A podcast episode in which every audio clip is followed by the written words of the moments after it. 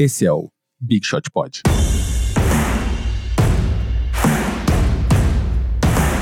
Olá, fãs do basquete, bem-vindos a mais um Big Shot Pod. Aqui, MM, como sempre, do meu lado direito, Gustavo Mantovani.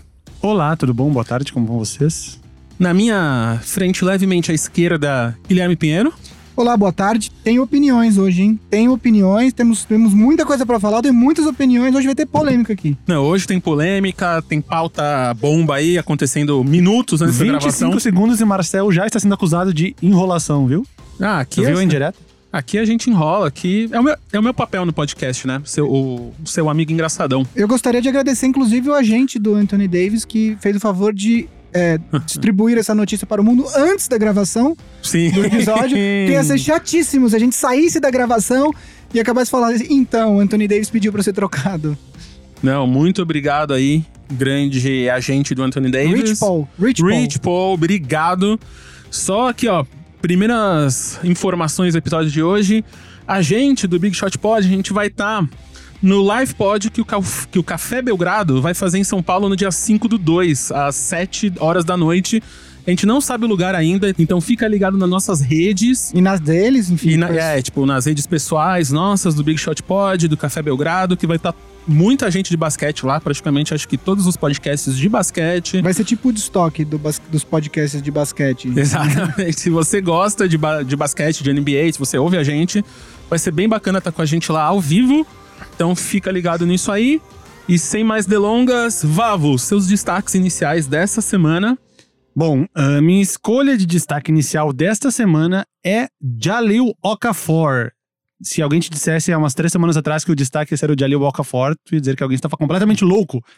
Para quem não sabe, o, ou não lembra, né? O Jalil Okafor, ele fazia parte do processo do Philadelphia 76ers, do The Process. Foi terceira escolha no draft de 2015. E, ao contrário do Nerlens Noel, do Joel Embiid, do Ben Simmons, do Markel Fultz, ele conseguiu jogar a primeira temporada. Ele não se lesionou, o Markel Fultz jogou também um pouquinho. Ele não se lesionou e ele jogou, foram 53 jogos, 18.7 rebotes de média, que é uma temporada boa para um rookie. E daí se esperava, que- se esperava que o Jaleel Okafor fosse se tornar um grande jogador, parte do processo do Philadelphia, coisa que não aconteceu. Na segunda temporada ele já perdeu um pouco de espaço, médias dele caíram para 12 pontos e 5 rebotes. A terceira temporada do Jaleel Okafor foi um desastre, se é que podemos dizer assim. Ele jogou só duas partidas pelo time, foi trocado por um punhado de, de feijão, de, de, de bala pro Brooklyn Nets. E depois, ao final da temporada, com médias ridículas, 6 pontos, 3 rebotes, ele acabou dispensado. Aí ele assinou pelo salário mínimo com o New Orleans Pelicans para essa temporada atual, por duas temporadas, com o segundo ano sendo um team option, ou seja, um dos piores cenários possíveis para o jogador. Ele já tinha jogado 27 jogos nessa temporada, 4 pontos, 3 rebotes de média, pior ainda que a temporada passada. E aí virou uma chave na temporada dele, porque o Anthony Davis se machucou. E ele foi, o, o Okafor foi promovido a titular do time do Pelicans. E vejam os números dele desde que ele se tornou titular do time de New Orleans. 20 pontos, 10 rebotes contra o Memphis, 17 pontos, 10 rebotes, 6 tocos contra o Pistons, 18-8 contra o OKC e 24 pontos, 15 rebotes contra o San Antonio. Ou seja, nesse período ele colocou 20 pontos, 11 rebotes e 3 tocos de média, 36 de 48 nos arremessos, 75%. Ou seja, nos últimos 4 jogos, Jaleel Okafor, que estava praticamente descartado da NBA, ele já era, já era, já estava naquele saco de jogadores que a galera pensa, ah, daqui a umas duas temporadas esse cara não vai estar nem na NBA, vai tentar na D-League, não vai dar certo, talvez vá pra Europa, talvez se aposente. Ele já estava nesse saco e do nada ele virou um, um projeto de All-Star nos últimos quatro jogos, 20 pontos, 11 rebotes por jogo. Quem Ah, espera sempre alcança. quem espera sempre alcança. Eu ia fazer uma comparação com o, o Terry Rozier no ano passado, quando o Kyrie Irving se machucou. Ele virou um, um All-Star. Um armador All-Star tão bom quanto o Kyrie Irving naquele período. Aí, quando o Kyrie Irving voltou, ele, ele teve seu papel reduzido. Aí, gente- aí eu te pergunto, Gui, Jaleel Okafor, depois dessa, dessa amostra boa, tu acha que ele tem um papel reduzido que nem o Terry Rozier teve? Ou ele consegue ainda, sei lá, de repente que o time escolha ele para esse segundo ano do contrato e ele cons- con- consiga ter uma sequência? Bom, considerando as notícias que a gente teve hoje, é, dependendo do que acontecer, faz muito sentido que o New Orleans mantenha ele é, na próxima temporada. O Jaleel Okafor, saindo da faculdade, ele, ele era da Universidade de Duke, ele, é, os dois os dois eh, jogadores considerados os dois primeiros daquele draft eram justamente o Carl Anthony Towns e o Jaleel Okafor. Eh, durante o processo de draft, o D'Angelo Russell começou a subir e aí foi uma surpresa naquela noite eh, o Lakers ter escolhido o Russell ao invés do Okafor. Eh, ele sempre foi um jogador considerado muito bom ofensivamente, mas muito lento e muito ah, preguiçoso defensivamente. E ele é um pivô, é, entre aspas, a moda antiga, quer dizer, aquele cara que joga perto da cesta, que só cesta de dois e tal. E, é, em comparação com o Anthony Towns, que arremessa de três, que é um jogador muito mais é, é, é, moderno, muito mais de acordo com o que a liga tá jogando, com o que o basquete que se joga na NBA hoje. Então ele acabou, na comparação, é, é, ficando para trás, mas realmente é uma surpresa para ele, é uma surpresa, é uma surpresa positiva para o New Orleans saber que de repente ele pode ter um papel um pouco mais importante é, ainda nessa temporada e quem sabe na próxima. Nem que seja como um bom asset para ser trocado aí, de como Anthony Davis vai sair, talvez aí Tal- num grande pacote. Talvez ele valha alguma coisa agora que ele não estava valendo até, sei lá, uma semana atrás. Pois é. E você, Gui, Bom, seu destaque aí dessa semana? Eu tenho é, o meu destaque, eu vou contar uma história que eu já tô para contar dois programas aqui, que eu esqueci duas vezes, e agora eu vou lembrar, lembrei de contar, porque o meu destaque inicial tem a ver com esse time. É, a gente falou do Anis Kanter, com os problemas dele com Uhum. o Erdogan há dois programas atrás, né? E tem uma história, é, é absolutamente irrelevante, mas é, é- é muito curiosa. São as melhores. Um- é, em 2016, eu lembro porque eu vi no WhatsApp a data. Em 2016, é, eu tava saindo à noite um dia, sei lá fazer o quê, e meu pai me manda uma mensagem no WhatsApp perguntando: Você conhece um cara chamado Enes Kanter? E eu. Meu pai não é fã de NBA, meu pai, enfim, o negócio dele é futebol. E eu falei, conheço, ele é um pivô da NBA. E a resposta do meu pai foi uma foto dele com o Enes Kanter. É, e aí eu falei, pai, por que você está com o Enes Kanter? E aí ele falou que ele foi. O Enes Kanter estava no Brasil, obviamente, e ele foi numa. Num evento que teve na Câmara, na Câmara de Comércio Brasil-Turquia, não lembro exatamente o nome da organização, mas era algo Brasil-Turquia, e o Kanter estava lá, e meu pai, enfim, como todas as outras pessoas que, que estavam lá, tiraram uma foto, que tinha um pivô da NBA, não é todo dia que você Tirar uma foto com um gigante. Exatamente, turco, né? E, e aí o meu destaque inicial é justamente é, o New York Knicks. Olha. Porque, por, que eu, vou- por que eu estaria destacando o New York Knicks, o segundo, que tem o time que tem a segunda pior campanha da liga nesse momento? Inclusive, as palavras New York Knicks e destaque não são colocadas É. na mesma frase desde a Linsanity. Ah, talvez, talvez ah, nos últimos, eu não sei quantos anos, seja, seja um momento que os fãs do Knicks estão mais felizes da vida toda, porque finalmente o New York Knicks está conseguindo perder da maneira correta, ficando perto das primeiras posições do draft, porque o Knicks tentava fazer tem que sempre acabava ali com a oitava pior campanha, décima pior campanha, e dessa vez o Knicks é, é o segundo pior, e- pior equipe da liga, é, ainda tem é, o, o Porzingis que não deve jogar essa temporada. Ele até quer jogar, mas o Knicks não quer que ele jogue justamente para continuar mantendo uma campanha fraca para ter uma chance de, no draft. O Knicks vai ter, é, além de dar chance de draftar um dos dois melhores jogadores desse draft, o RJ Barrett e o Zion Williamson, que possivelmente deve ser o primeiro, nesse momento é o favorito, é, vai ter salário livre, vai ter espaço no cap para de repente trazer é, é, um ou dois free agents é, de máximo. O sonho, o, o, o- boato que circula na liga, é um boato assim, bem longe Já faz de alguns ser anos real. também esse boato. É, é que o sonho do Knicks é Kevin Durant e Kyrie Irving é, jogando no Knicks. O Durant tem uma- um, um, um, um, um- um fator aí que acrescenta essa, essa possibilidade. O empresário dele e sócio dele, que me foge o nome agora, é um cara de Nova York, é um cara que é do meio musical, mas que é torcedor fanático do, do, do Knicks. Então eles falam que de repente o cara pode tentar é, é, falar com, com o Durant pra ele acabar indo pro Knicks. É, mas assim, é importante é, ressaltar também que não é só por isso que o Knicks, que os fãs do Knicks é, estão com esperança para o futuro. O Knicks é, tem o, o, o Kevin Knox, que desde dezembro é o rookie draftado nesse último draft, que de- desde dezembro vem jogando muito bem. É, eles, eles, através de outras trocas, eles acabaram é, conseguindo outros, ah, outros jogadores que são projetos, entre aspas, que são jogadores que vieram pro draft com muito potencial, acabaram não dando certo nos seus primeiros times, e agora o Knicks estão jogando muito bem, que é o Emmanuel Moody, armador, é, e o Noah Vonleh, né, que tá jogando bem. O Exonia não entra nessa? Ah, eu acho que não. Ainda não. Eu acho que uma, uma melhor coisa que o Exonia fez nessa temporada foi a enterrada Ai, em cima do Yannis e o. com- E o caminhada. é, e por cima dele. Mas e o Knicks está dando chance para esses caras. é, o Knicks já, já colocou à disposição no mercado de trocas o Tim Hardaway Jr., o Courtney Lee e o nosso amigo Enes Kanter.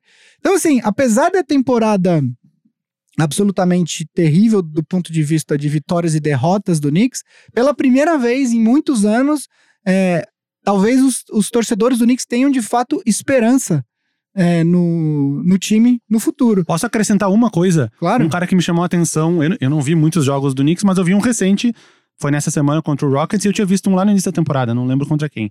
Quem se destacou nesses dois jogos que eu vi foi o Alonso Trier, que é um rookie que não foi draftado, acabou assinando com o Knicks depois e vem sendo. Eu acho que ele vai pegar até segundo time de rookies essa temporada. Ele tá entre os 10 melhores rookies. Vem jogando. Nesses dois jogos que eu vi, ele jogou muito no quarto quarto do jogo contra o Rockets. Ele meio que assumiu a bronca, foi pra cima, fez várias cestas. O Knicks não conseguiu. Chegou a conseguir virar, mas perdeu depois do jogo. Mas ele foi muito bem no último quarto. Eu acho que o Alonso Trier vai ter um futuro bom aí na NBA. Sim, é verdade, eu esqueci de falar dele, mas você tem razão. Ah, e tem só uma outra coisa que eu queria falar. Eu não sei se o Vavo já tem vídeo sobre isso no Boom Chacalaca. É, nosso amigo Lou Williams fez um triple-double vindo do banco é, quarta-feira passada, não- dia 30 e... Não. Ele fez um, um triple-double esses dias Sim. é, contra, o, contra o Bulls. Sim. É, você tem vídeo de Primeiro da triple-doubles carreira. vindo Primeiro do banco? Eu, na, na temporada passada eu fiz um vídeo que eram os triple doubles que foram inesperados na temporada passada. Tipo, tipo Jarrett Jack conseguiu um triple double na temporada passada. E eu lembro que nesse vídeo tinha o do Markel Fultz, o do TJ McConnell e o do Greg Monroe. O Monroe fez um triple double vindo do banco pelo Boston. Que esses três eram do banco. E aí eu tinha colocado Nossa, no vídeo. Monroe? O Greg Monroe fez um triple double vindo do banco pelo Celtics na temporada passada. Gente, Acredite ou não. Eu lembro desses três, mas deve, devem ter outros casos aí, né? Então tem uma lição aí, entrando na minha vibe do The Boas, meu outro podcast, de saber perder, né? Galera aí do Knicks tá perdendo, mas tá feliz. Então, o que importa é ser bem. feliz. O que importa é ser o feliz. sabe? ditado Os últimos serão os primeiros foi criado especificamente para o draft da NBA, né? É, exatamente. Dos esportes então, americanos, em geral, né? Porque É. na NFL também é assim. então, o povo brasileiro aí tá nessa vibe aí de perder errado, de não aceitar a. Né? A, A vida. a derrota, a derrota. Então, E aqui no Brasil ficam atirando pedra em ônibus aí. Nada é, a ver. nada a né? ver, gente. Então, vamos aí pra nossa pauta bomba, nossa pauta que virou o principal aí, que a gente não esperava, que é a saída do Anthony Davis, prova- a provável saída dele, né? Ele Por quis- enquanto, possível. Eu diria dizer possível. possível, É, é. provável Possível, é. ainda. O, o Pelicans ainda tem algumas opções. Sim, ele, mas ele pediu já pra, pra cair fora. Na verdade, é provável, a questão é o quando, né? É provável saída, porque agora ele já falou que ele não vai assinar a extensão com o. Uhum. Ele pediu para ser trocado. A questão é se o Pelicans vai trocar ele agora, vai trocar ele na próxima off-season, ou se vai, enfim, esperar acabar o contrato e só deixar ele Vale, acho que, avisar o pessoal que ele tem mais essa temporada e a próxima sob contrato. Exato. Mas o que vocês acham desse timing? Dele ter falado há 10 dias do deadline? Bom, vamos lá. Eu, eu tenho opiniões. Tenho Vamos muitas lá. opiniões. é, Viemos aqui só pra isso. Eu, é, bom, a gente já vem falando desse assunto, a gente falou rapidamente no, Uhum. no programa passado com o Marcelo. No programa que o Vavo não esteve por conta do nascimento do Romeu, eu também falei disso. A gente já vem falando do assunto, porque é um assunto Uhum. que, que já, já está sendo falado bem antes da existência do Big Shot Pod, que é a possível saída do Anthony Davis do Pelicans. É, no começo dessa temporada, teve algo que foi bastante significativo, que ele demitiu o empresário anterior dele e assinou com o Rich Paul, que, coincidentemente, é o agente do LeBron James e amigo do LeBron James de, de, de antes da fama. Quer dizer, não é, não é apenas um agente, ele é, ele é agente e amigo, conselheiro pessoal do LeBron, enfim, o LeBron tem um, um pessoal, é Ma- Maverick Carter, Rich Paul, que são amigos dele de é antes tipo mesmo. a mãe Kardashian. Exato, exato. Então, é, o que, que isso significa? a- a- teve um jogo, a gente comentou isso lá atrás. É, é, quando o Pelicans foi jogar contra o Lakers em Los Angeles, o, após o jogo, o Lakers ganhou. Após o jogo, o, o LeBron James foi visto. E quando a gente diz foi visto, ele faz de propósito. O LeBron é mestre em controlar o que vaza pra mídia ou não. Posso Ele- fazer um parênteses? Tu viu o, o, o stories que ele fez no Instagram cantando Kyrie- a música Rewind? Pro Kyrie Irving. Com, e marcou arroba É, Kyrie sim. Irving. e a letra da música, de- de- depois o pessoal mostrou a letra da música, era tipo. Uma semana depois do Kyrie ter falado que ligou pro LeBron e tal, e é óbvio que isso já. Ele é mestre em controlar ah, o que sai, o que vaza, a, A narrativa. narrativa. Fecha né? parênteses, É, volta. e aí ele foi visto jantando com o Anthony Davis. Então, assim, o LeBron já tá no processo. E ele falou, teve até, ficaram bravos Uhum. com ele, que ele adoraria jogar com o Anthony Davis e Say tal. a enfim. tempering. Ele já está recrutando Anthony Davis há muito tempo, né? É, o, que, o, que, o que o timing, especificamente o timing desse, desse, desse anúncio é, significa? Em primeiro lugar, é, como a gente já falou atrás, o Boston não pode trocar pelo Anthony Davis enquanto o Kyrie Irving estiver nesse contrato. O que, o que para o Boston conseguir é, po- poder fazer uma proposta de troca, ele precisa que acabe a temporada, o Kyrie Irving opte para sair do contrato, assine um novo contrato, e aí sim o, o, o- Boston pode é, tentar trocar pelo, pelo Davis. O que ele poderia fazer agora, digamos assim. Colocar numa- o Irving na troca, o que não vai fazer. Não, o- poderia renovar o contrato do Kyrie Irving agora, também. Agora, só Mas que no caso Irving- ele perderia dinheiro. né? Exato, a extensão que o Kyrie Irving pode assinar agora é menor do que o contrato que ele pode conseguir se ele optar para sair e assinar um Uhum. novo contrato. A outra opção seria o que eu estava falando, de colocar O ok. Irving na Mas troca, não faz mas não faria sentido. É, O que, que significa isso? Eu acho que ah, o Anthony Davis tem sim uma preferência pessoal, e aí, por conta do agente do LeBron, de ir para o Lakers. O que não significa que ele vá para o Lakers. É, esse timing significa que, basicamente, eles falaram: não vou esperar o Boston. Não vou esperar o Boston. é, quero ser trocado. O, que não significa que o Pelicans é obrigado a trocar ele agora. Como o Vavo falou, ele ainda tem mais um ano e meio de. Ele tem essa temporada e, e, mais a e um próxima. player option depois ainda. Eu olhei aqui, mas Que que, não entra na história aqui. É. Exato. História. É, o que acontece é, agora eu não vejo o Pelicans tentando troca, é, aberto a uma troca agora, nessa, nessa temporada. Por quê? Porque ele quer, ele quer usar o Boston também como alavanca. Ainda que, o- que o Lakers, que- ainda que eles acabem trocando pro Lakers, e sejamos claros, o Boston pode fazer uma proposta melhor que a do Lakers, porque além de jogadores jovens interessantes, o Boston tem uma arca de escolhas boas no draft para oferecer. É, o Lakers, o, o Pelicans pode querer usar o Boston para alavancar outras ofertas, não só do Lakers, de outros times também. É tipo usar o ex-namorado pra causar ciúmes na outra, sabe? Tipo Mais ou isso. menos isso. Tipo isso. Postar uma foto com É, ele. postar aquela fotinha. Tipo isso. Mas o Anthony Davis também tem uma um, um trunfo na manga. O Anthony Davis junto com o seu empresário, que é falar: eu não reassino com ninguém. Que se você não me trocar para o time que eu quero ir, que eu quero ir, possivelmente o Lakers, eu não vou reassinar. O que significa que qualquer time que trocar pelo Anthony Davis agora ou na próxima temporada vai basicamente ter apenas uma temporada de Anthony Davis e depois vai perder para o Uhum. Lakers. Temos que recapitular uma coisa. O Lakers fez duas apostas que, que possivelmente uma já deu errado e a segunda tudo indica que vai dar. Primeira aposta, Paul George. George falou com todas as letras: quero ir para o Lakers. O Lakers preferiu segurar os, os, os jogadores jovens e escolhas no draft. O Oklahoma entrou na briga, levou o Paul George. Paul George acabou reassinando sem sequer sentar para uma reunião com o Lakers. Segunda aposta, Kawhi Leonard. Dizia-se que ele queria muito ir para Los Angeles. É, na época até preferia Lakers o Lakers do que o Clippers? Clippers. Hoje em dia diz que é o contrário, quer dizer, ele preferiria ir para o Clippers do que para o Lakers. O Lakers não deu o que o Spurs supostamente estaria pedindo. Ele foi para o Toronto, Toronto está super bem, e eu acredito que hoje a primeira opção dele seja permanecer em Toronto, a segunda seja ir para o Clippers e não para o Lakers. A diferença é que pelo Anthony Davis, o Lakers não vai ter esse pudor. Vai oferecer tudo, eh, tudo está disponível, isso já foi dito mais cedo na temporada. Pelo Anthony Davis, tudo está disponível, né? É, enfim, a gente tem muitas nuances desse. É, é uma situação bastante complicada de se navegar. Você tem a, a, a- perspectiva do Boston, a do Lakers, a do Pelicans, enfim. É, tá- vou até passar a palavra pro Al, porque eu poderia falar disso, mas. 10 Não, eu ia minutos. dizer que vale, vale citar uma coisa. Normalmente, quando acontece essa situação de uma super estrela pedir pra, para ser trocada, por mais que o time ache que ele tenha um, um leverage, como é que fala isso? Tem uma vantagem Uma contra vantagem, ele, uma ele alavanca. não tem. Porque o time sempre vai se dar mal. A questão é o quão mal ele vai se dar. Quando a tua estrela pede pra sair pro troca, tu vai se dar mal. Sim, sem dúvida. Exemplo, Kawhi Leonard com San Antonio. Eles conseguiram até uma coisa boa em troca, que foi o, o DeMar DeRozan. Mas o Kawhi, o Kawhi é melhor que o DeMar DeRozan. Temos exemplos do Kyrie Irving no Cleveland. Eles conseguiram em troca uma escolha que virou o Colin Sexton, essa que era do Boston, e o Isaiah Thomas, que mal mal jogou pelo time. O time se deu pior. Se a tua estrela pede pra sair, tu vai te dar mal. Mas eu, eu tenho um exemplo que deu certo, Diga. entre aspas. Quando o Lakers trocou o Shaquille O'Neal pro Miami Heat, é, o Lakers recebeu de troca um pacote que era centrado ao redor do Lamar Lamar Odom e do Karen Butler. O Karen Butler acabou sendo trocado. O Karen Butler, em algum momento, ele virou o Kwame Brown, que era um cara que tinha sido uma primeira Sim. escolha, vindo do high school também, Sim. mas que não deu muito certo. E aí, de alguma forma, o, o, o Lakers conseguiu virar o Kwame Brown no Paul Gasol.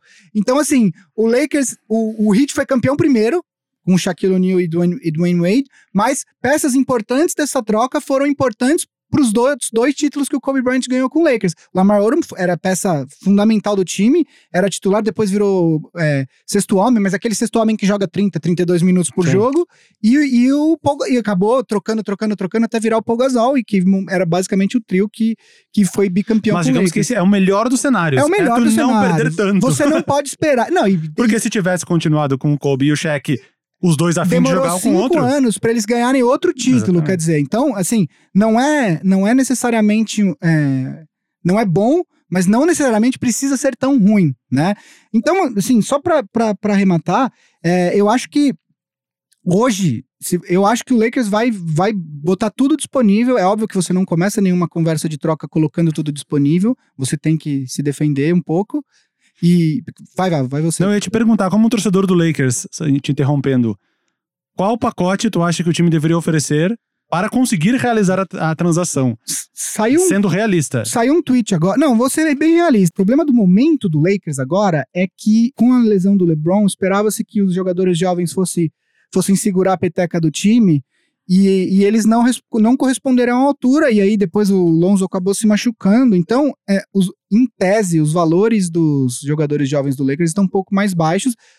A gente tem que só fazer o adendo de que é óbvio que os executivos dos outros times vão sempre tentar jogar o valor dos seus jogadores para baixo, porque na hora que eles quiserem obter os caras na troca, Uhum. eles conseguem obter pelo mínimo possível.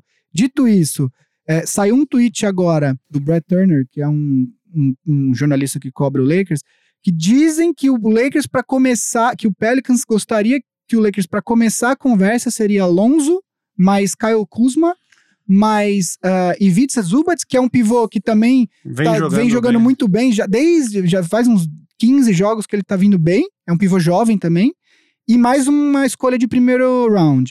É, se trocassem o Lonzo pelo Ingram, eu levo e busco. Levo todo mundo pra New Orleans e, e trago todo mundo pra Los Angeles numa boa, porque eu, eu acho que essa troca. A gente tá falando de um dos cinco, sete melhores jogadores da liga, sabe? Eu entendo que. Eu acho que esses jogadores jovens do Lakers têm sim potencial, mas eu não vejo potencial neles.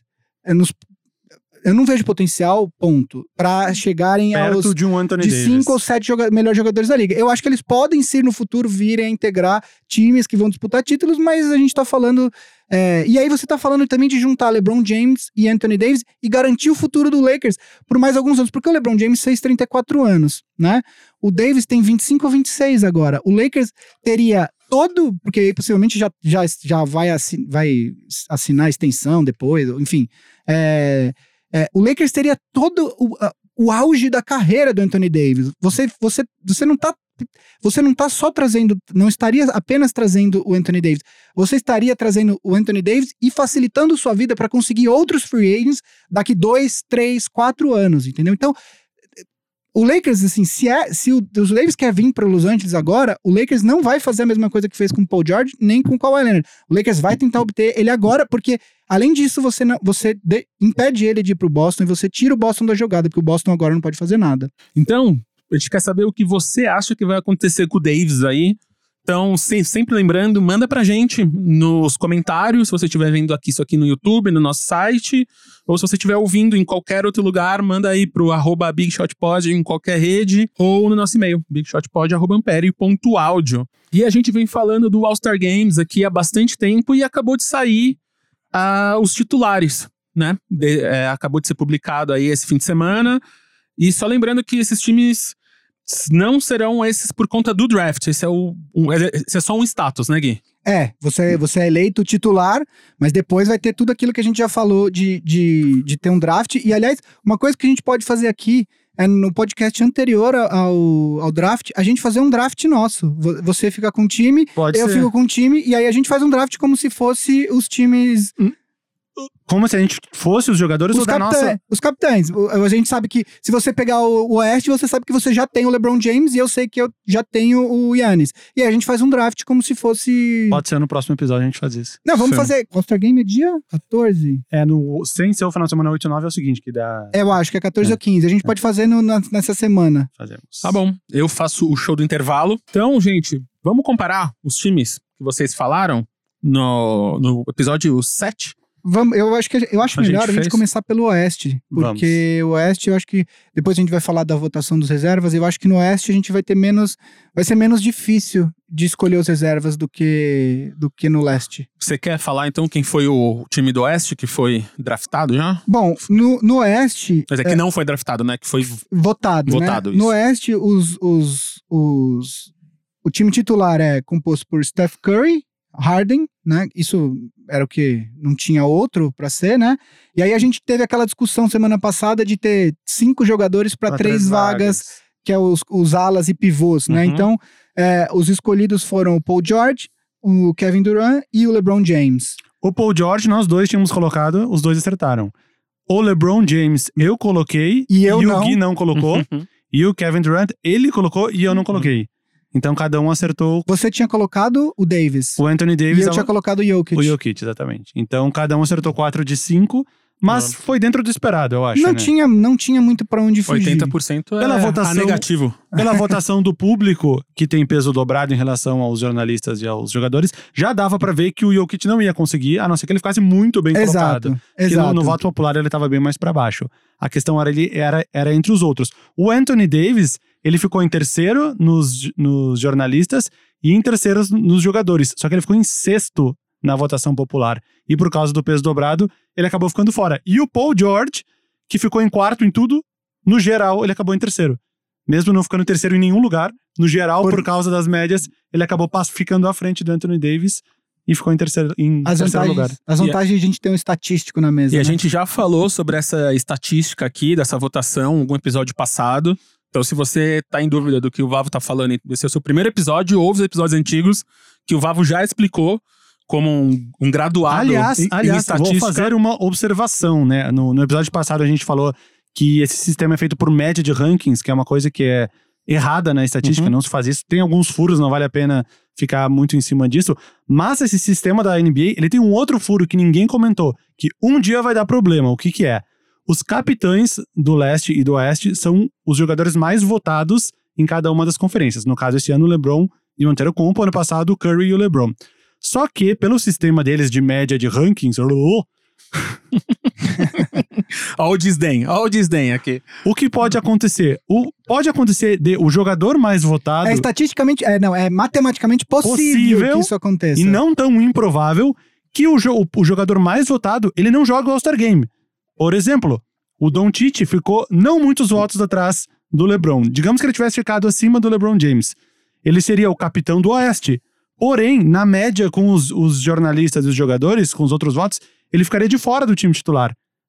Mesmo sendo o capitão. Uhum. E, inclusive, ele poderia, e eu acho que vai ficar de fora do banco de reservas. Ou seja, um cara que supostamente ganhou o direito de ser o capitão de uma das conferências, sequer estaria gente- apto para jogar o All-Star Game. Tem outros casos, né? O Vince Carter tava bem votado, tava em segundo nos alas, né? Não, do- o Dwayne Wade Dwayne Wade segundo, também não. O Vince Carter também tava super bem votado. Mas acho que não em segundo. Quem tava. O, o Derrick Rose ficou na frente do Harden. O Derrick Rose também tava super bem votado, não deve ir pro, pro, pro, Então, pro All-Star a gente Game. beirou quase que isso aconteceu. Se o LeBron ainda fosse do leste, possivelmente o Doncic seria o primeiro no oeste.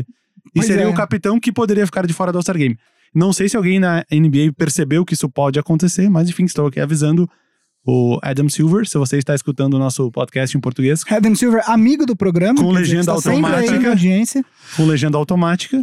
Polêmica, isso que, eu- isso que a gente gosta, isso que a gente quer. Música de o, É, o Nelson Rubens que habita em mim saúda, o Nelson Rubens que habita em você. Que bom que isso aqui também é cultura e matemática. Então, galera, vocês entenderam? Se vocês não entenderam, manda aí um, um arroba pro Vava lá, um tweet pro Vava que ele explica direitinho. Em, 140, em 140, não, em 280, 280 caracteres, ele explica pra vocês essas métricas todas aí. Vamos falar do e leste? vamos pro leste. Vamos falar do time do leste, depois a gente volta os reservas, Os de cada reservas, um. ser. Exatamente. É, bom, então vamos lá. Nos reser... no, no, no, no time titular do leste, os escolhidos foram Kyrie Irving, Kemba Walker, Kawhi Leonard, Giannis Antetokounmpo e Joel Embiid. É, a única diferença, eu coloquei o Kemba Walker no time. É, o- o Gui acertou todos. E eu vou dizer por que, que eu tinha colocado o Oladipo ao invés do Kemba Walker. Que no final não teria feito diferença, porque o Oladipo se machucou, vai ficar fora a temporada a inteira. gente vai Mas, falar daqui a pouco. mas enfim, o Kemba Wal- Walker começou muito bem. E o Oladipo tava machucado ali no início da temporada. Eu achei que o Kemba Walker ia meio que voltar à média dele, que de cer- certa Ah, forma sim. aconteceu. E eu achei que o Oladipo também ia voltar à média dele, que era um crescimento, que meio que não aconteceu. Então eu contava que esse, esse vício mais recente, de assistir os jogos mais recentes, ia puxar a sardinha pro lado do Oladipo. Parece que eu achava que ia acontecer, mas não aconteceu. A lesão não teve nenhuma relação com a votação. Não Até dá já justificar foi, Acho dizendo... que já tinha acabado, né? É, já tinha, Quando já ele tinha. se machucou. Não dá tinha justi- justificar dizendo, ah, mas também eu votei no Oladipo e ele se machucou. Não, não foi por causa disso que ele ficou de fora. Mas eu errei por causa disso. Eu achei que o- a curva do Oladipo ia subir, a do Walker ia descer, e por ser mais recente, essa curva crescente do Oladipo, ele ia acabar tendo mais votos. Eu, eu, eu entenderia qualquer um dos dois presentes no time titular. É que, é que eu acho que o momento, ainda que o Kemba tenha caído a, a- o nível de atuação dele, esse começo de temporada dele foi muito marcante.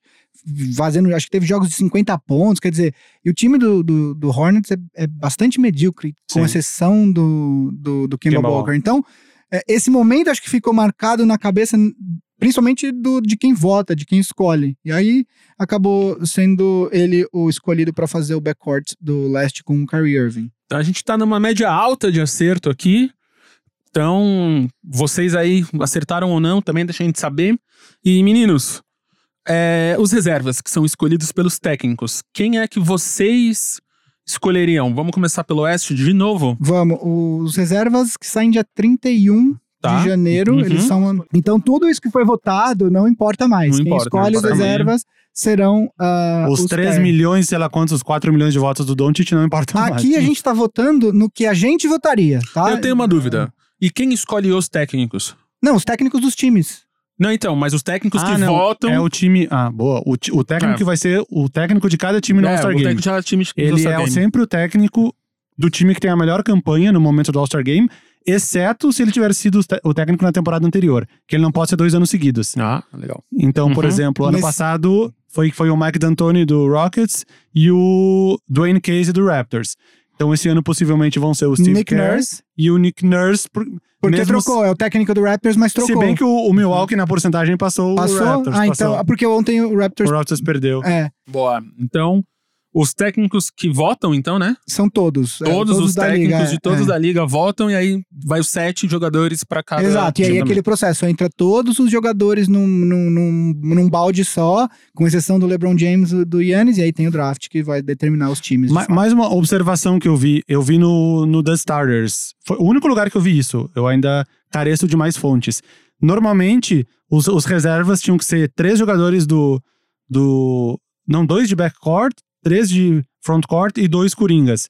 E esse ano, aparentemente, a NBA orientou os técnicos para votar livre, independente de posição. Isso eu vi no The Starters. Carece de mais fontes. Eu vi isso em algum lugar também, mas o que faz muito mais sentido, porque principalmente a gente, a hora que a gente entrar no leste, a gente vai ver que a gente tem, eu tenho quatro jogadores que eu, que eu acho que não tem como não serem escolhidos, e aí depois você tem um mar de jogadores que você, você Sim. poderia justificar a escolha, mas que se esses caras fossem do oeste, eles não estariam nem, Nem perto, perto. da conversa, entendeu? Sim. Então vamos começar Então, vamos pelo lá. Oeste.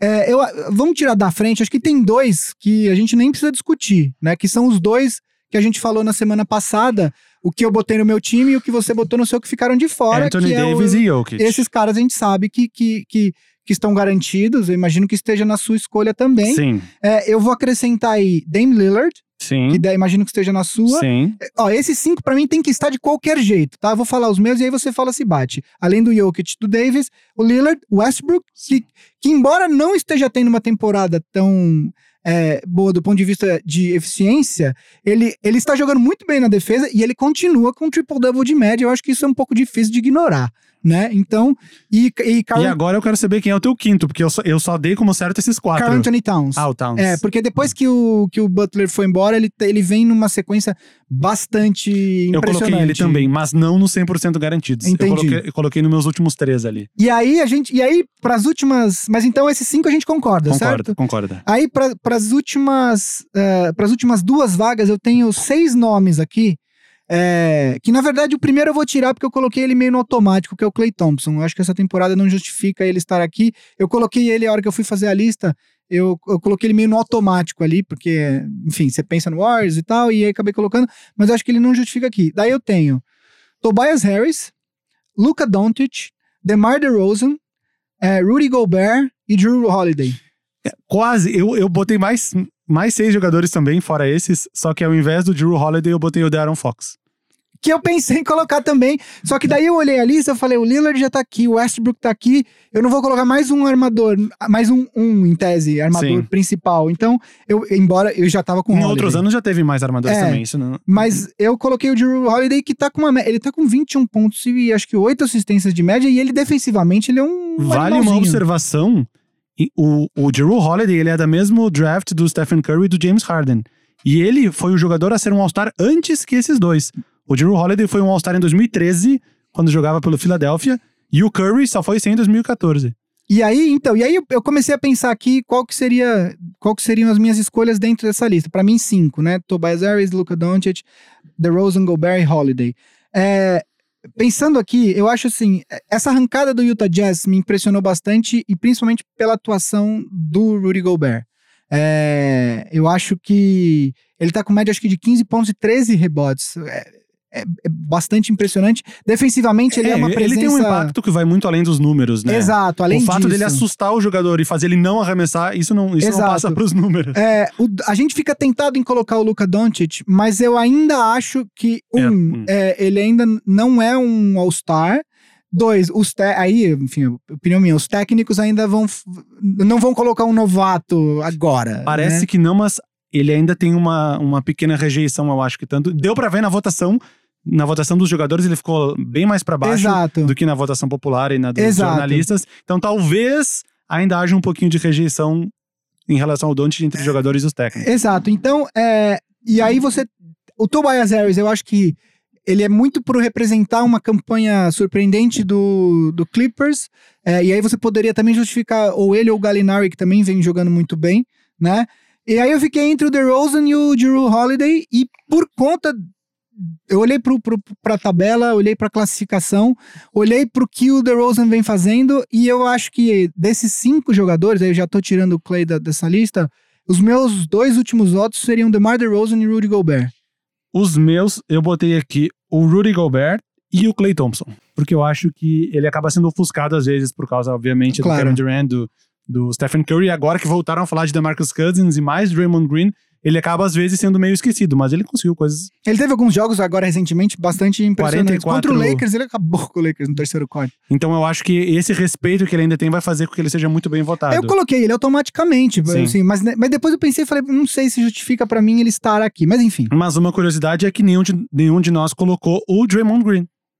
Porque esse ano ele tá jogando. É, é, acho que tá é, claro tá um, que ele tá bem abaixo. Tá um nível né? um, um, pouco abaixo. E, e, é uma grande, uma grande dilema. Na Warriors, concorrência do Oeste, eu acho que não tem. Ele não, esse ano não tem chances. Eu vi, não sei se foi no Starters também, que eles colocaram ele como lock, como certo, o Draymond Green. Eu fiquei até surpreso. Não, aí não. Eu fiquei até surpreso. Seria é. como esses nossos quatro, cinco primeiros, assim, como se fosse 100% eu garantido. Acho bastante difícil. Eu acho bem difícil que ele esteja também. E o Leste? Começa você pelo pode Leste? Pode ir, pode ir. Bom, vamos lá. Eu também, eu também marquei as minhas, as minhas garantias. Eu tenho quatro garantias, e aí, de, e aí depois realmente eu, eu acho bastante difícil. É, a primeira garantia é o Blake Griffin, é, que eu acho que, enfim, ele, embora o Detroit não esteja nos playoffs nesse momento, ele tá fazendo uma, uma temporada bastante interessante, com liberdade para que todo mundo sempre quis ver o, o, famoso Point Blake, que é ele com liberdade para conduzir a bola e fazer chutando o... de três para caramba. Exatamente. É, acho que um outro jogador que a gente falou recentemente aqui que não tem como não estar nessa lista é o Bradley Beal, do Wizards, que embora é a mesma coisa, embora o time não venha fazendo uma campanha é, boa, ele, principalmente depois da lesão do John Wall, tá jogando muito bem. A minha terceira escolha é o Ben Simmons, que, enfim, muita gente, inclusive, cogitava para ser até titular do, do, do leste, é que ele tava como ala, né? Ele tava como forward na, na Não, ele lista. tava como, Tava como guard? backcourt. é. Então, e aí muita gente co- cogitava ele pra ser. E o meu quarto jogador é um jogador que eu já falei aqui, que eu olho os números, eu olho o jogo dele, embora o time dele também tenha da- dado uma queda, ele continua jogando muito bem, que é o Nikola Vucevic. Pra mim, é, eu, olho olho pro leste e não tem como o Nikola Vucevic não estar entre os sete reservas. É, esses quatro estão na sua lista? Então, é, no leste eu não coloquei os meus garantidos, eu simplesmente fiz uma lista com sete. Entendi. E esses quatro estão, sim. Então vamos fazer o seguinte, porque eu tenho umas outra, uma outra lista aqui, e aí, mas vamos, fala os, que, os outros que você colocou, e aí a gente vê se, se bateu aqui no meu. Bom, ah, eu coloquei, eu acho que não vai ficar de fora o Jimmy Butler, que agora está no leste Uhum. novamente. Ano passado, ele era leste, virou oeste ano passado, não jogou o All-Star Game, deixou o Lou Williams furioso. Eu acho que ele vai ficar de fora, sabe por quê? Porque os Porque técnicos desdenhou? que votam. Os técnicos que votam, e ele já ele causou problemas no, no Minnesota, e aí depois ele causou problemas no Sixers, e técnicos... Ah, mas no caso só dois técnicos que talvez não só, votem que, nele. só que técnicos são bastante corporativistas. Eu aposto, eu, eu, ó, eu, Eu apostaria que dinheiro dizer. que ele vai ficar de fora. Eu achei, que Polêmica! eu achei que tu ia dizer que era por causa do ano passado, que ele foi selecionado para All-Star Game e simplesmente não jogou. Ficou no banco sentado e disse que queria descansar. O que deixou o Williams furioso, porque era a chance da carreira do dupla Williams polêmica, ter entrado polêmica. como replacement, né? Aham. Ele acabou não indo, talvez ele fosse o próximo. Teve vários machucados ano passado. Talvez o Williams fosse o próximo na lista ali de entrar. Ele não foi e o Jimmy Butler não jogou. O Williams deu declarações que não tinha Ficou gostado. bravo. Eu acho que eu acho que ele não vai entrar. Ele pode, ele não é, eu não, não não seria uma surpresa se ele entrasse. Eu só acho que ele não vai entrar por causa disso. Bom, eu coloquei Jimmy Butler. Ó, eu ia, eu ia, eu colocaria o Oladipo, obviamente, mas como ele não está, eu descartei ele. E os meus outros dois escolhidos para. Eu tive dificuldade para achar sete. Exato, Eu exatamente. espero- eu vou te dizer, eu co- confesso que eu fiz essa lista de cabeça. Há, há chances de eu ter esquecido alguém muito grande, porque eu fiz realmente de cabeça, sem estar lendo em nenhum lugar. Mas os outros dois que eu coloquei foram o Jason Tatum. Eu acho que a hype em volta dele vem muito grande desde a temporada passada, e ele pode ser um desses dois jogadores. E o outro que eu coloquei, que eu acho que vai vir correndo por fora, porque tá tendo uma temporada individual muito boa, vem num, num comeback muito bom, trocou de time, passou pro leste. Ano passado ele foi mais ou menos bem, mas ele se machucou, jogou pouco, e agora tá voltando, tá com números muito altos, Zach Lavine. Ah, bom, eu aí não bateu nenhum. Agora Nenhum dos três? Nenhum dos três. É, eu acho que o, o, o você tem razão. Eu não considerei ele na minha lista, mas eu acho que não seria. é, eu- acho que por conta da temporada do Boston, é, por conta da. De, de uma certa estagnação, não estagnação, eles não são- não que eles não tenham evoluído, mas esperava-se muito mais de Jalen Brown e Jason Tatum nessa temporada. É, a gente já falou dos problemas do Celtics em programas anteriores aqui, mas não acho que seria um absurdo se ele. É, eu considerei mais a evolução do Tatum do último All-Star Game pra Aham. cá. Porque até o, o All-Star Game da temporada passada, quando ele era rookie, ele estava mais moderado. No, na segunda metade da temporada, mais nos playoffs, ele cresceu bastante. E ele, de certa forma, manteve esse nível. Então, que talvez esse crescimento de um All-Star Game pra cá credencie ele pra pegar uma das vagas. Eu, eu, mas eu, eu, eu entenderia se ele estivesse, embora não esteja na minha lista. É, o Zach Lavine, é porque o Bulls é um time muito fraco e eu realmente não acho que os técnicos vão escolher. Os números são interessantes, mas é aquilo que você sempre fala: good stats on a bad team. Good stats and a bad team. E é, eu, eu não acho que isso seja suficiente para levar um jogador pro, pro, pro All-Star. É, eu tenho uma lista de quatro nomes, o quinto seria o Jimmy Butler, mas que eu acho que ele não vai entrar. E eu, não, eu também não votaria, porque eu realmente eu acho que o Butler conduziu muito mal a situação toda dele, né? É, desde o Minnesota e agora no, no Sixers, enfim, o Sixers está jogando bem, mas eu, eu acho que ele con- conduziu muito mal e eu não votaria nele. Eu, eu também camelei bastante pra pensar. Então, nessa lista que tinha o Jimmy Butler, eu também coloquei um cara que, embora ofensivamente os números dele tenham caído um pouco, ofensivamente não, os números de, de pontuação dele tenham caído um pouco, ele tá é, com o número mais alto de assistências da carreira e defensivamente ele continua sendo um jogador, eu acho, honesto, que é o Kyle Lowry. É, eu acho que. Eu olhei muito pro Toronto e pro, pro Milwaukee Bucks, porque são os dois melhores times com uma margem considerável até. Considerável no sentido com folga, é, não que eles vão ser os dois melhores times no final, mas hoje, se você olhar para o leste, você consegue apontar claramente quem joga um melhor basquete, né? Então, eu, eu, eu acho que seria injusto que tanto Milwaukee quanto Toronto tenham apenas um representante cada um no, no All-Star Game. Então agora tu sabe como eu me senti ano passado como um torcedor do Rockets. com algumas vitórias acima dos Warriors, com um All-Star contra quatro deles. É, e aí, uh, de, eu, eu, eu, escolhi o Kyle Lowry. Depois eu olhei pro Milwaukee, e aí tem dois caras que eu acho que poderiam estar ali, que é o Chris Middleton ou o Eric, Eric Bledsoe. É, eu escolhi o Middleton puramente por conta do meu da minha outra escolha, que também é um armador, então eu falei, eu vou colocar um, um ala e não outro armador. E a minha terceira escolha é, é, é uma escolha que me dói um pouco o coração, porque foi um cara draftado pelo Lakers e que na quarta temporada parece que finalmente está descobrindo é, o seu jogo, que é o D'Angelo Russell, que é, vem sendo, depois da lesão do Caris LeVert, tem sido claramente o melhor jogador do, do, do Brooklyn Nets. É, tá chutando mais de 40% dos arremessos de quadra, o que para um armador é, é bastante. Há controvérsias. Bom. Sabe que meu fã número um é o Spencer Dinwiddie, né? e, e, e, então eu acho que, de novo, o DeAngelo Russell só está nessa discussão porque ele joga no leste. No, no oeste, ele não, ele não seria nem. Eu ia passaria batido no nome dele, nem anotaria. É, mas já que a gente tem que escolher mais três jogadores, eu acho que o D'Angelo Russell é um nome perfeitamente viável. Não sei se ele vai ser escolhido, não, mas eu acho que ele é um eu nome vi viável. mais de um lugar o pessoal citando ele como um, um, provável, nem como um possível jogador, como um provável jogador. Mas aí eu vou. A gente já, já usou isso de argumento outras vezes. Os jogos que a gente assiste influenciam muito. E nos jogos do Nets que eu assisti, claro. o D'Angelo Russell ficou no banco no quarto quarto e o Dean Wind pegou a bola, botou embaixo do braço e resolveu pro time. Sim. Então eu não consigo colocar o Russell sendo que quando eu vi o time jogar, o grande jogador era o Dinwiddie. E, e antes era o Lavert. E antes era o Lavert. No início da temporada era e, o Lavert. Que deve voltar agora, depois de em fevereiro. Meio estranho, né? Porque ele quebrou é, que foi Depois, uma lesão muito, muito. Visualmente foi uma lesão horrorosa. horrível. Tão horrível quanto a do Gordon Hayward. Então, só para recapitular, os seus outros. A gente tem Blake, Griffin, Bradley Beal, uh, Vucevic e Ben Simmons, que a gente concorda. Sim. Os seus outros três são? Tatum, Butler e o La Lavine que eu botei no lugar do Oladipo. Tá, e o meu é D'Angelo Russell, Kyle Lowry e Chris Middleton. Então, é, essas são as nossas escolhas. Vamos ver aí dia 31, né? Dia 31 saem, são anunciados os reservas de cada... Os reservas, então essa semana, quinta-feira. Então, provavelmente segunda-feira, quando a gente gravar o próximo episódio, a gente já vai ter um comentário se a gente acertou ou não. E aí na outra segunda a gente deve fazer um draft, eu e o Vavo simulando, um draft simulado, obviamente, uh, quais seriam as nossas, os nossos times de All-Star Game. Ótimo. Então, Guinness, fica... Antetokounmpo e LeBron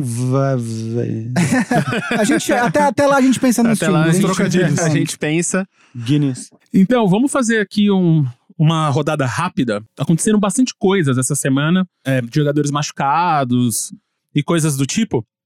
Então vamos falar deles rapidinho aqui pra gente não passar, pra gente não falar, né? É porque na verdade são, são assuntos que a gente tratou, a gente tratou em outros Exatamente. episódios e aí tiveram desdobramentos, então acho que é legal a gente Só dar uma atualizada para nosso em homenagem a nossos fãs fiéis que assistem todos os episódios quando saem. É verdade. A gente, a gente deve essas explicações. Poxa, é, inclusive outro dia a gente tomou uma chamada no YouTube de alguém que pediu para falar do Thunder. Pô, e a gente fala bastante do Thunder aqui. É, e eu falei, pô, a gente falou do Thunder, outro dia meu destaque inicial foi o Paul George, a gente coloca o Paul George no All-Star pra, pra corrida de MVP. A gente tenta falar de todos os times, mas são 30 times, a gente grava só uma vez por semana e o programa tem mais ou menos uma hora, né? Então... Por exemplo, hoje a gente não falou nenhuma vez do Atlanta Hawks. Quer dizer que é absurdo. Até agora. Atlanta Hawks. então vamos lá. A gente já citou aqui, o Oladipo se machucou e vai ficar até o fim da temporada. Né? O que será do Pacers agora? É, a gente tava no, no, episódio passado considerando o Pacers um intruso dentre os quatro favoritos do leste. Se não me engano, o Gui falou que. Terminaria em quarto terminaria à frente do Celtics. Entre os quatro primeiros. Eu acho que isso diminui. Embora o time esteja funcionando, a máquina do Pacers tá funcionando muito bem. A gente citou também o, o Miles Turner, muito bem, principalmente na defesa. Sabonis vindo do banco de reservas. Thaddeus Young jogando muito bem também. Bogdanovic tá fazendo acho que 16, 17 pontos pro jogo. A máquina tá funcionando, Darren Collison. Tyreek Evans vindo do banco. Então, eu acho que o impacto não vai ser tão grande assim. Uh, o Oladipo não estar presente até o final da temporada, mas eu acho que vai ser o suficiente para eles perderem o mando de quadra. Eu acho, eu concordo com você. Eu acho que é importante a gente ressaltar só: o Oladipo já tinha perdido 11 jogos. 11 jogos. dos- ele, ele se machucou, acho que com 30 e, não, com 40 e poucos jogos. Ele já tinha perdido 11 jogos, então assim, não é que o Indiana não tenha jogado sem o Oladipo. Agora, complica bastante para manter esse mando de quadra eh, no- nos playoffs, principalmente agora na, na reta final da temporada, que os times começam a focar. Primeiro, que os times que estão fazendo tank já, já não começam a oferecer tanta resistência, e segundo, que os times começam a não mais perder jogo bobo, né? Então. é, eu acho difícil que o, que o Pacers agora termine. Eu acho que ainda termina na frente do Nets, porque é, o Pacers está com acho que 36 vitórias e 18 derrotas no momento. É uma campanha bastante. Ou é 36 e do- 18, algo do tipo. Mas eu acho que deve, deve, deve terminar ali em quinto. E mesmo que consigam o mando de quadra, eu acho que as- ainda as chances são mais de ser eliminado do que passar da primeira rodada. Sim. Uma vez que eles estão sem o Oladipo nos Claro, claro. O Vavo já falou aqui do Dinwiddie que ele tá jogando ultimamente com o, pole, com o, com o ligamento do polegar rompido e talvez vai ter que operar. então, né? saiu ontem à noite que ele vai operar. Então ele Ele vai, operar. e vai perder de 3 a 6 semanas. Então aí já quase pra- praticamente fim da temporada. Ele vai Meia- voltar pra reta final e pros playoffs, né? Sim. É, o, o Nets vai chegar inteiro, possivelmente, se ninguém mais se machucar, vai chegar inteiro nos playoffs. Mas ele vinha, ele, ele tem 17,2 po- eh, pontos e 5 assistências em ambas as coisas, ele, é- ele, em ambas as categorias, ele é o segundo do banco, vindo do banco. Vai ter o, o Lavert volta em fevereiro, então, quer dizer, ele, ele deve voltar antes do, do, do Dinwiddie. Mas é uma lesão que agora bota ainda mais peso no, no D'Angelo Russell para ser o marcador de pontos do, do Nets, né? E aí, o Gasol e o Conley estão disponíveis pra troca. O que vocês acham que vai ser uma possível troca pros dois, hein? Bom, aqui a gente vai ter que Hum, parar um pouquinho porque. é, vai ser um pouco mais demorado. É, é, enfim. A gente já tinha falado do Mark Gasol Uhum. semana passada. É, o, já, já vem, já tem há muito tempo que a imprensa bate nessa tecla que era a hora do Memphis Grizzlies começar de novo, né? Os jogadores principais dele, Gasol e Conley, já mais velhos. É, Vale, vale citar que eles, alguns anos atrás, tentaram fazer uma franquia toda em volta do dos dois. Mike Conley e do Gasol. O, o contrato do Mike Conley, que é o contrato em vigor, quando assinado, era o contrato de valor mais alto na história da NBA. Exatamente. Obviamente já foi ultrapassado ao longo dos anos, mas continua sendo um contrato altíssimo, né? E aí, e aí agora, a questão é, o que, que o Memphis consegue por dois jogadores? O Mike Conley ainda tem 31 anos, é, ele é um cara que ainda tem lenha pra queimar, principalmente ele é um armador, então é, ele não sofreu tanto a punição do jogo da NBA como sofre um ala ou um pivô que joga embaixo do, do garrafão. É, então, possivelmente, embora o contrato dele ainda tenha mais três anos e seja um contrato alto, é mais provável que o Memphis consiga algo melhor é, de, de, em troca do Mike Conley do que pelo Mark Gasol. É, eu fiz algumas brincadeiras na Trade Machine da ESPN ontem, e aí, é, pensando, tentando pensar logicamente onde cada peça se encaixaria, e, e também fazendo o match de salários, trocas que sejam viáveis de serem de, ser, de acontecerem. O Mike Conley é um armador. A gente sempre, quando a gente sempre fala de armador, a gente fala de dois times. Orlando Magic e Phoenix Suns. Exato. É, pensando, eu pensei bastante e eu realmente acredito que o Mike Conley seria uma boa, uma boa peça é, na timeline do Phoenix Suns. Por quê? Devin Booker já não é um jogador novato, ele já tá também no quarto ano da liga, ele já tem uma extensão de contrato é, que vai entrar a partir da próxima temporada. É, ele é um cara, ele é um pontuador consolidado na liga. É, o, o Phoenix acabou de draftar um pivô que também tem tem tido uma primeira temporada. No começo ele, ele ficou um pouco ofuscado pelo Doncic, mas agora ele vem jogando bem. Ele tá machucado agora, ele não jogou ontem contra o Lakers, mas, mas ele tá jogando bem. É, e o Suns tem uma Que é o mentalidade. DeAndre Ayton. Não falamos Exato, o nome perdão. É, o DeAndre Ayton. É, e o Suns tem uma mentalidade. é, O, o dono do Suns já deixou claro que ele não quer ficar esperando, ele quer começar a, a vencer, é, disputar, né? Pensando nisso, faria todo sentido que, o, que, o, que um jogador como Conley fosse trazido pro Phoenix Suns, por quê? Porque você coloca é, um armador junto com o Devin Booker, com outro pivô, o Suns ainda vai ter um pique possivelmente alto nesse, nesse draft, Vou- quer dizer, você já tem um núcleo aí de três jogadores, dois mais jovens, com um armador que ainda tem linha para queimar, não precisa ganhar esse ano, que eu acho que é diferente da situação do Gasol, né? Que ele quer ganhar logo, porque ele já tem 34 para 35 anos.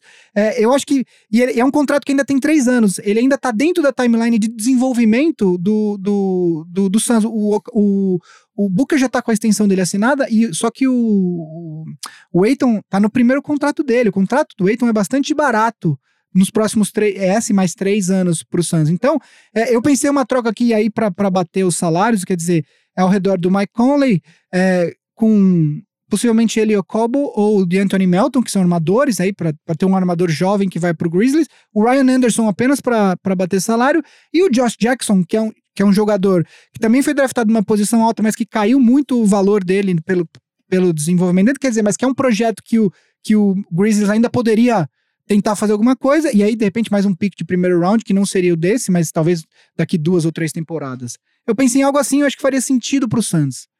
É, os, os cenários são complicados. Por exemplo, eles terem, eles cederem o Mike Conley, por mais que o salário seja alto, e pegarem o Ryan Anderson de volta, Sendo que o Ryan Anderson já foi despejado do Rockets.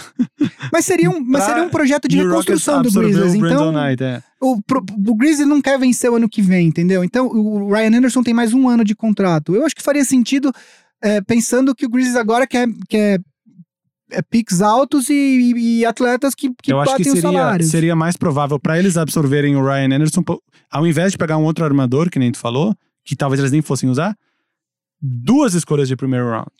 Mas você precisa dos salários para equilibrar, né, a troca. A questão é essa, porque o contrato não, do, eu, do eu mantive é o Ryan, eu mantive o Ryan Anderson. Ah, tá. Com, com, eu não, não, lembro de cabeça agora o salário do Josh Jackson, quanto que seria. É, acho que é 5 milhões, algo do tipo. Já tá quase lá, o do Ryan Anderson é. não é tipo 17? 20. 20, o do Conley é quase 30. Exato. Já meio que quase Exato. daria. Não, eu coloquei, mas o do Cobo e o Melton são salários baixíssimos. Eu coloquei para ter um armador jovem Sim. que vai pro. Porque nessa fase de, de reconstrução, os times querem jogadores jovens e picks, basicamente. O salário do Anderson é mais, só tem mais um ano no contrato dele. Seria basicamente só para bater. É, o ano que vem, o Grizzlies não teria nenhuma ambição, então o salário do Anderson não, não faria diferença, entendeu? Foi só a minha lógica. Eu acho que faria sentido uma troca, por exemplo, pro Phoenix Suns. É, e pra... chegou a fazer a simulação do Orlando Magic ou não? Não fiz, mas eu, eu, eu é, mas para pro Orlando Magic eu não sei se faria tanto sentido. Eu não fiz. Na hora que eu tava pensando ali, eu, eu, eu pensei nisso, mas eu falei, acho que. Eu não lembro qual foi a lógica que eu pensei, mas eu falei pro Magic que não faz tanto sentido agora essa troca. O Gasol, eu vou falar rapidamente. O Gasol, eu tinha a minha troca antes das notícias de hoje. Uma troca que eu pensei que poderia ser boa tanto pro Gasol quanto pro New Orleans, porque você acrescentaria um jogador, uma estrela é, é, já decadente, mas ainda assim uma estrela que pode ajudar muito vindo do banco, seria uma troca justamente para o Pelicans. Curiosamente, eu pensei em casa exatamente a mesma coisa e falei: não, eu vou sugerir a troca com o Pelicans, porque o Gui não vai pensar nisso. Eu pensei numa troca estilo ainda do DeMarcus Cousins, que ninguém esperava que fosse acontecer. Colocaram as duas torres lá, que deu, não deu certo, deu meio certo e ele foi embora. Eu pensei numa coisa parecida, do Gasol com o Anthony Davis. Lógico, antes de sair a notícia que o Anthony Davis A minha sair. lógica pro Gasol foi o seguinte: o Gasol tem 34 anos, ele já não tem mais tanto tempo. Então ele precisa de um time que também não tenha mais tempo. Quem não tem mais tempo? Você tem é, o, o, o Pelicans, que tem essa urgência de, de manter o Anthony Davis, que agora, quer dizer, caiu por terra com esse pedido de troca dele hoje.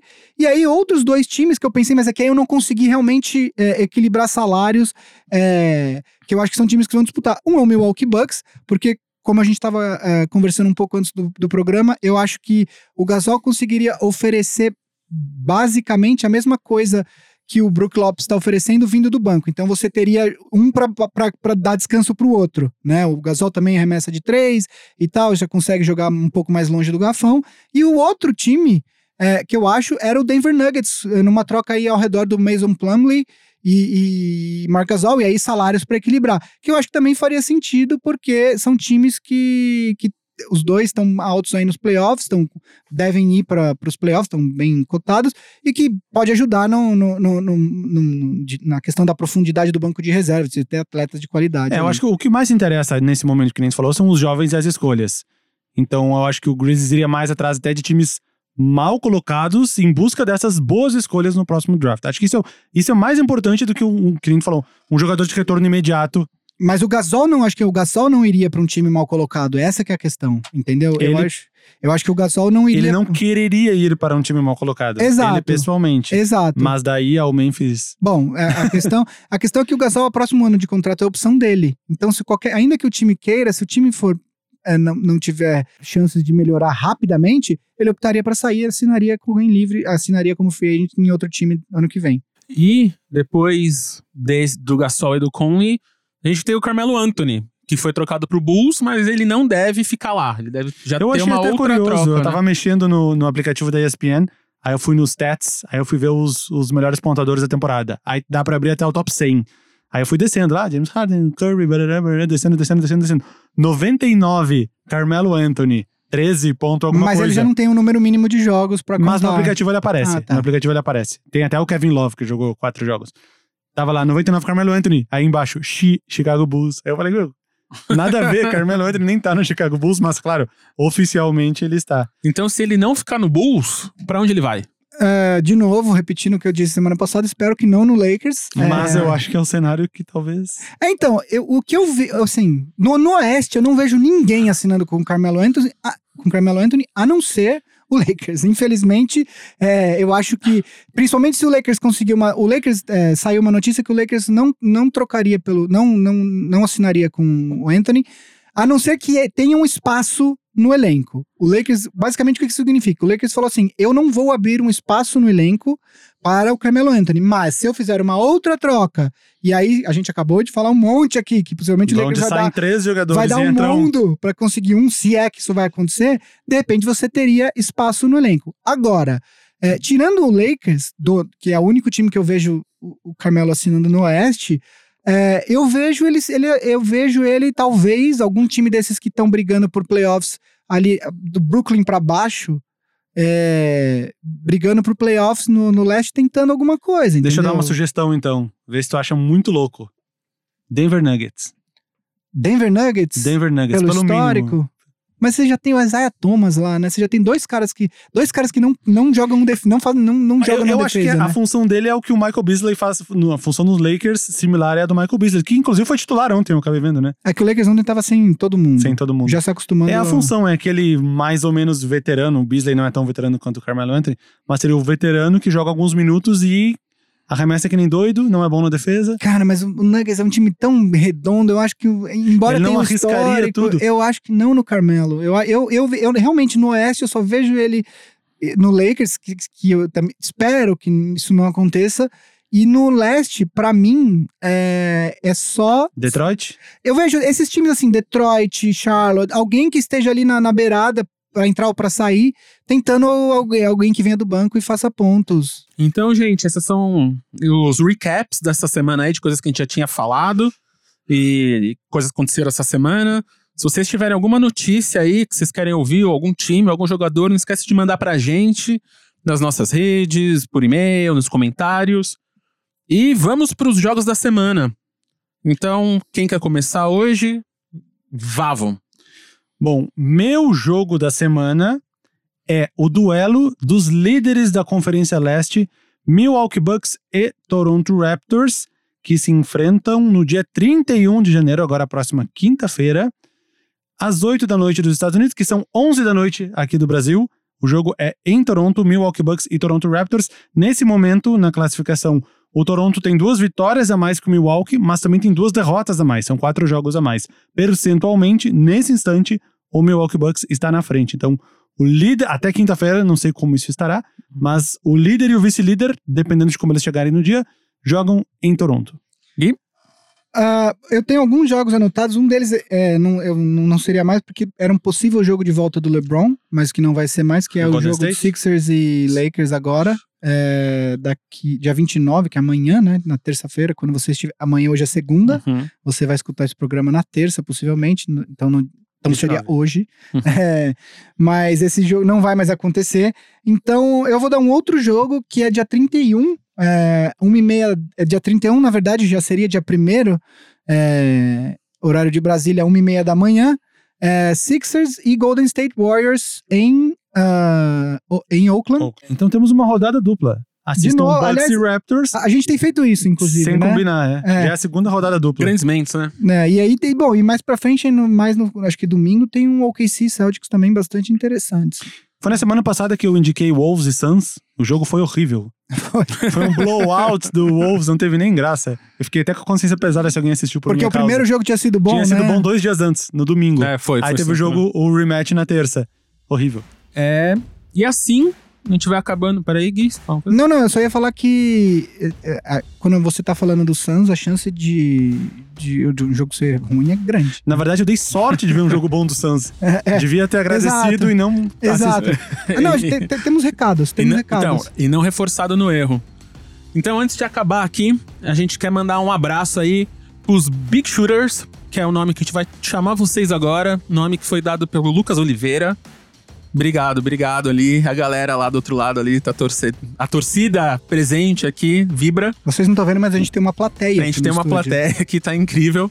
Então, os Big Shooters, vocês mandaram, mandaram recadinhos pra gente. Esse nome aqui foi dado pelo Lucas Oliveira, que mandou uma mensagem pra gente no Twitter, inicialmente, pra contar uma história, depois mandou um e-mail. Agora é só ele mandar uma mensagem no Instagram e ele tem a santa tríade da comunicação moderna. Da DM. E ele mandou uma história muito legal, que é a história de como ele tá se conectando com o primo dele, o JP Detonador. Abração aí, JP. Meninos, mandem um abração pro JP, por favor. Um abraço, inclusive um ótimo alias, né? JP Detonador. Um abraço, JP. Então, o JP ele tem 11 anos e ele tá morando ali com o Lucas, tá ficando com o Lucas e o Lucas é bastante fã de basquete e ele tá usando o Boom Shakalaka, o Big Shot Pod como, como uma porta de entrada pro menino Na NBA. da, na NBA e os jogos de, de PlayStation e tal. Então, é, JP, um abração pra você aí. E como, é como um futuro estatístico, a gente espera ver vocês aí. Assim na- como o nosso colega. Fiquei assim como sabendo que eu influenciei ele na, na, na profissão. Pois é, ele conta no e-mail Conta, que, que ele viu os vídeos do, do, do Boom Chacalaca, canal do Valve, e ele fala que aí um dia ele chega pro primo e fala: Eu quero, eu quero fazer a mesma faculdade do, do, do Vavo.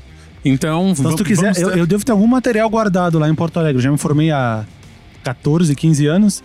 Deve ter algum. Acho que É. devem usar os mesmos livros. Quero os livros fazer, até a hoje. me- aqui tá no quero fazer a mesma faculdade que o cara do Chacalaca. O cara do Chacalaca tá aí.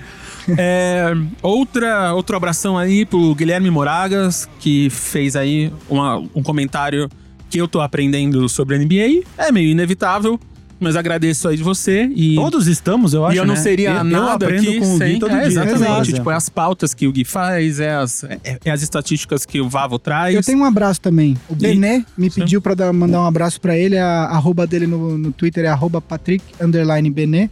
É, pelo que eu vi no perfil dele, ele é torcedor do Celtics. E, mas falou que assiste, ouve todos os assiste, ouve todos os programas e que é fã da gente. Um abração, Benê. E o nosso último Big Shooter aí que mandou uma mensagem é o Vinícius McKagan, que falou que é um deus. E não tem como a gente Somos todos deuses. Somos todos. Então, assim acabamos mais um Big Shot Pod. Não se esqueçam, se quiser falar com a gente, receber um abraço virtual aqui. Nossas arrobas, como sempre, Big Shot Pod, Twitter e Instagram. Nosso site, bigshotpod.com.br. E nosso e-mail, bigshotpod.ampere.audio. Tudo isso vai estar na descrição do podcast. É, se você gosta da gente, por favor, entra ali no iTunes ou qualquer outro app ou site que dá pra dar um review, deixa lá cinco estrelinhas, escreve por que você gosta da gente e principalmente indica pros amigos que curtem a NBA, se você tá num grupo de Facebook, grupo de WhatsApp, grupo de e-mail, qualquer lugar, manda lá o nosso link pra eles. Não esquece de ouvir os outros podcasts da família Ampere de podcasts, o Boa Noite Internet, de Cristiano Antônio Dias, e a família feminista, se tiver alguma mulher aí ouvindo os homens pra aprender também, que é um novo podcast da família Ampere de podcasts. A gente é produzido pela Ampere e Cris Dias. A gente é gravado por Raul Leal no Inova Bra Habitat. E a gente se vê aí semana que vem. Abraços. Um abraço e um chopezinho agora, né? Vem, Anthony Davis. Vem.